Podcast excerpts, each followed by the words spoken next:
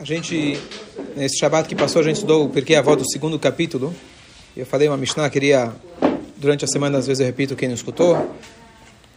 A, a Mishnah fala pra gente, Emeinani li mili. O sábio Hillel, ele fala para nós, Emeinani li, se eu não for por mim, quem será por mim?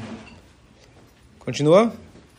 Orshani Ikshani leatzmi. Quando eu estou para mim mesmo, mani, quem sou eu? Vem do achav, e matai. Se não agora, quando será? Então, essa Mishnah foi dita pelo homem, talvez um dos mais humildes da história. Inclusive, o Arizal ele traz que ele era um Gilgul, ele era uma reencarnação de Moshe Rabbeinu, na qual a Torá fala que o Moshe Rabbeinu foi o homem mais humilde da face da terra. Ambos viveram 120 anos. Não é por acaso que ele tinha realmente uma parte da Neshama de Moshe Rabbeinu.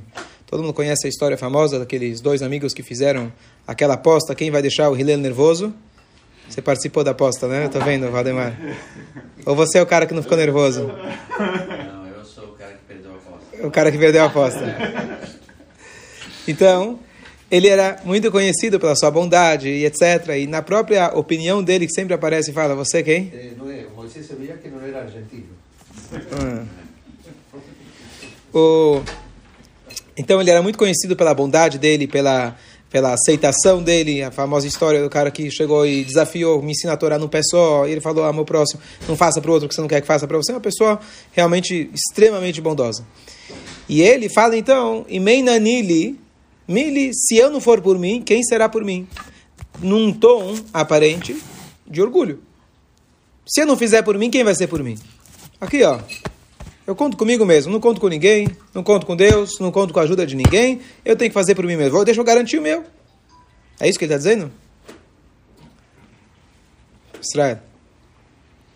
Então, sobre o que, sobre que ele está dizendo isso? Então, nós sabemos que Jacob deixa Shamaim, Chutz Minat Shamaim. Tudo está nas mãos dos céus, menos as nossas decisões éticas, morais e religiosas. Isso é a única coisa que a gente tem escolha. Você não tem escolha para mais nada na vida, especialmente depois que você casa. Aí, Sérgio, certo? Eu não, não, você ouviu, então um comentário. Sabe? Então, que? Mesmo na segunda vez? Não vou comentar.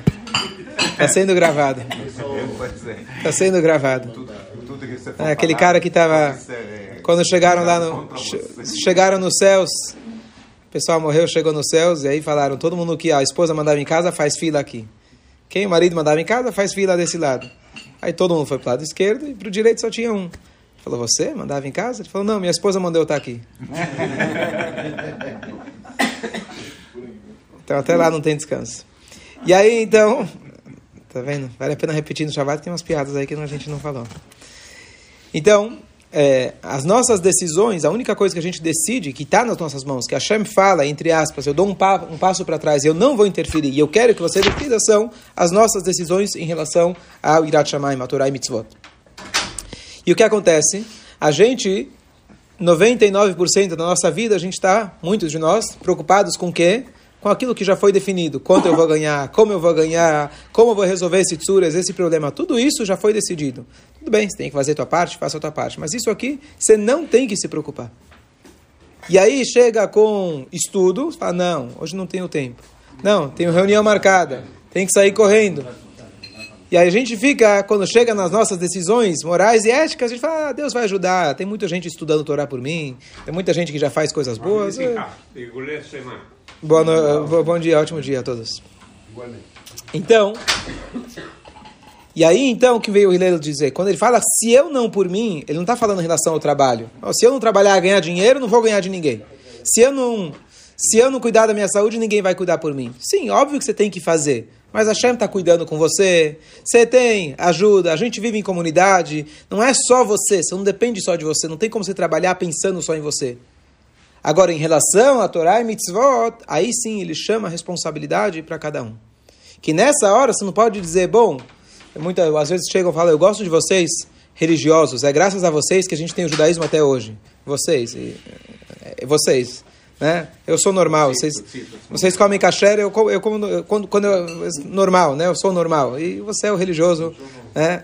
Então, não existe, não existe diferença. A responsabilidade é individual. Não existe alguém delegar e falar, bom, essa responsabilidade fica para você. Tudo bem, tem pessoas que dedicam mais ao estudo, tem pessoas que dedicam mais às boas ações, etc. Mas a pessoa tem que levar uma vida de responsabilidade total sobre as mitzvot, sobre as suas obrigações morais, éticas e religiosas, que são aquilo que é chamado Irachamaim. E é sobre isso, então, que ele está falando, se eu não por mim. Não é sobre trabalho, sobre ganhar dinheiro. E sim, se eu não por mim, se eu não fizer a minha parte nesse mundo, ninguém fará por você. Existem duas frases contraditórias. Primeira frase, a gente tem que ter extrema humildade. E tem outra frase que diz que a pessoa deve dizer, o mundo foi criado para mim. E essas duas frases são como se fossem duas cartas que a gente tem que ter na mão. A pergunta é quanto a gente aplica a cada uma delas.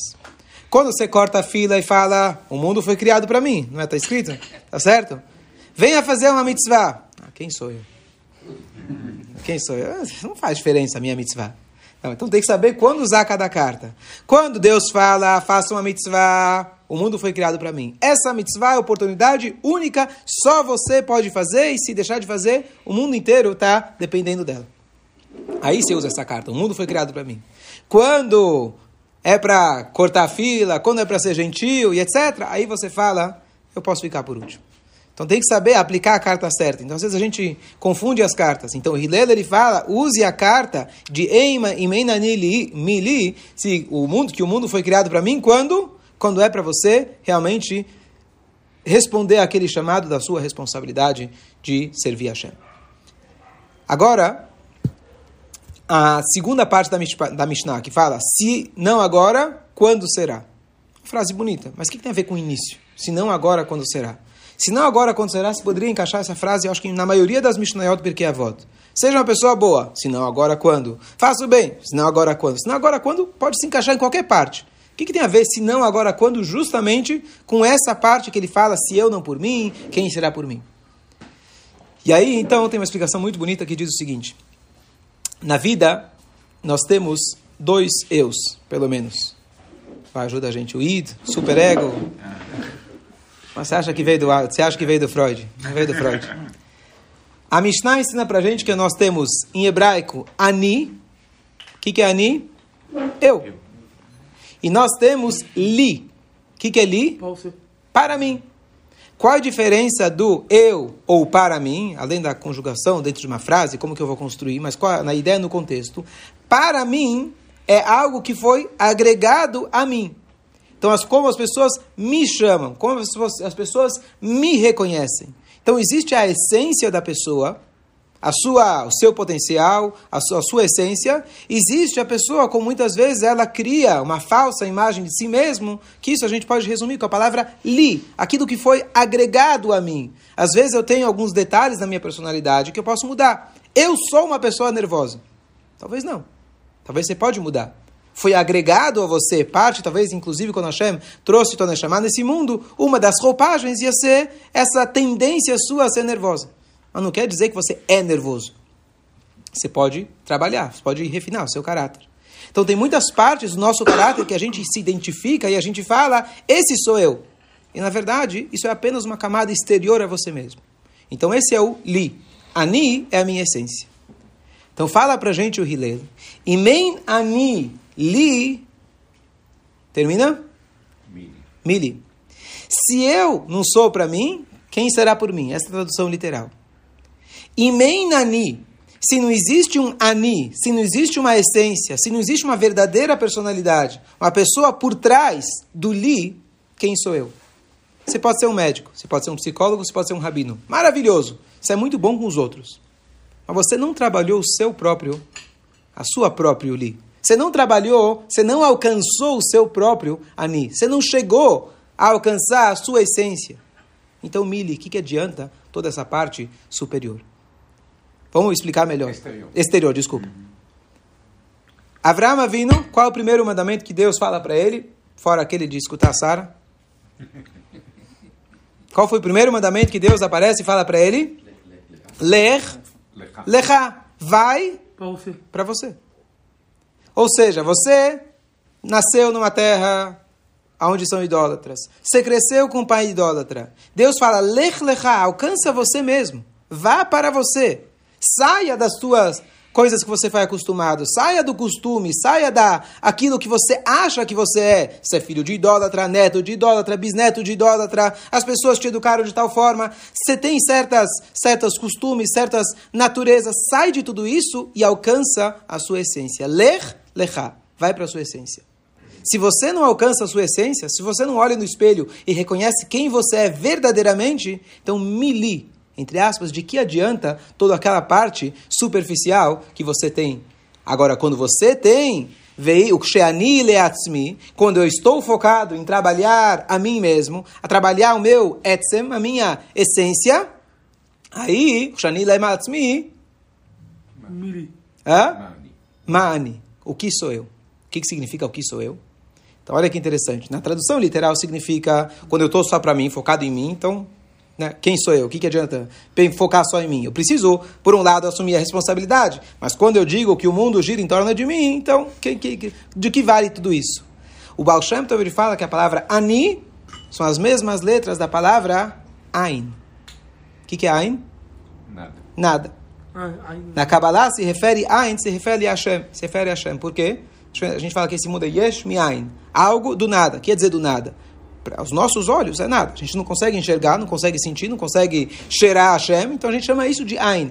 O nosso papel é transformar a nós mesmos em Ma. Moshe Rabbeinu ele fala Venach no Ma, quem somos nós?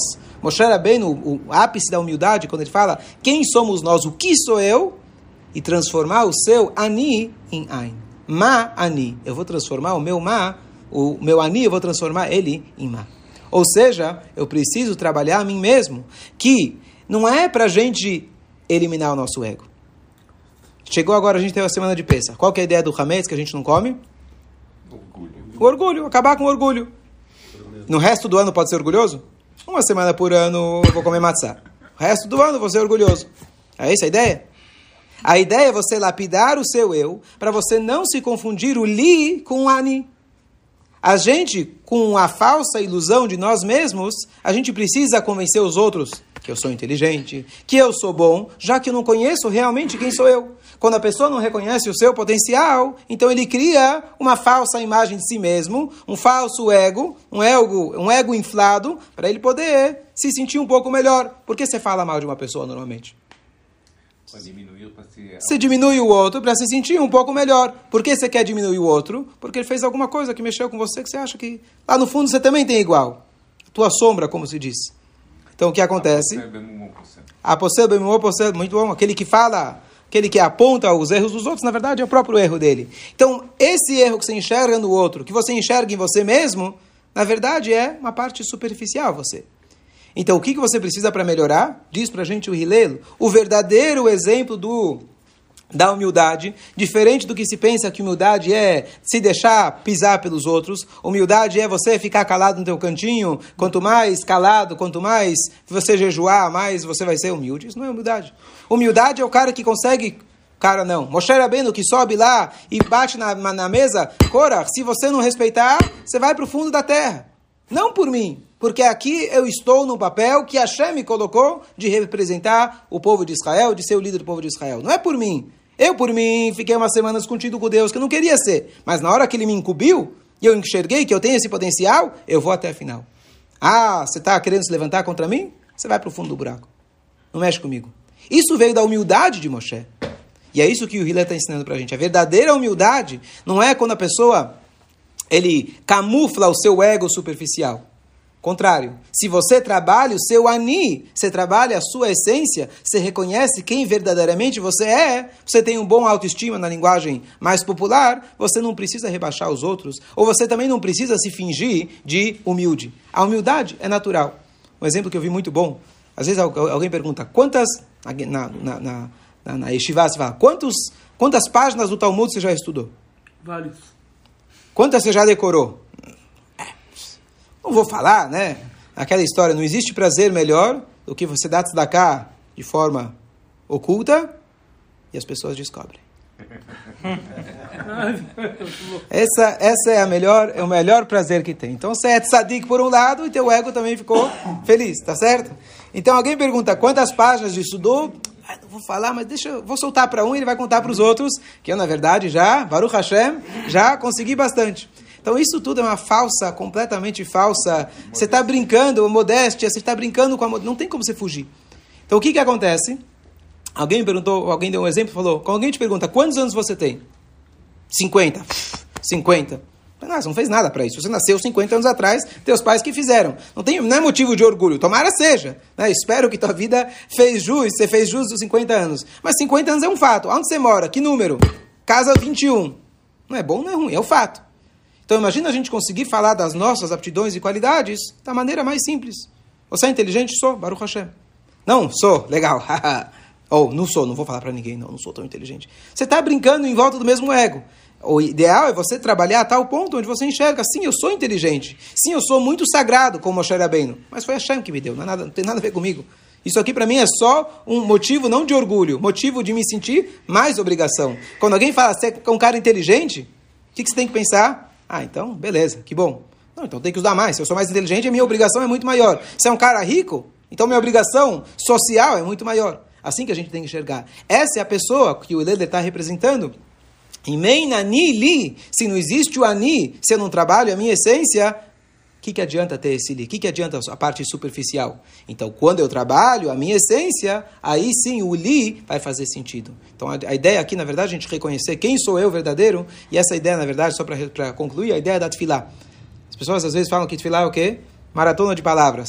Quem quem termina mais rápido, virar páginas mais rápido. A ideia da Tfilá é justamente o momento que você olha no espelho da sua alma, você olha para quem você é, a Kadosh Baruch que criou você com todas as brachot e aptidões que ele te deu, e você olhar o que, que eu estou fazendo em relação a isso. A hora da Tfilá é justamente essa hora que você vai olhar no espelho da sua alma e, vai, e começar a reconhecer o que, que é o Ani e o que, que é o Li. Boa lição de casa para todos. Boa. Boa. Boa.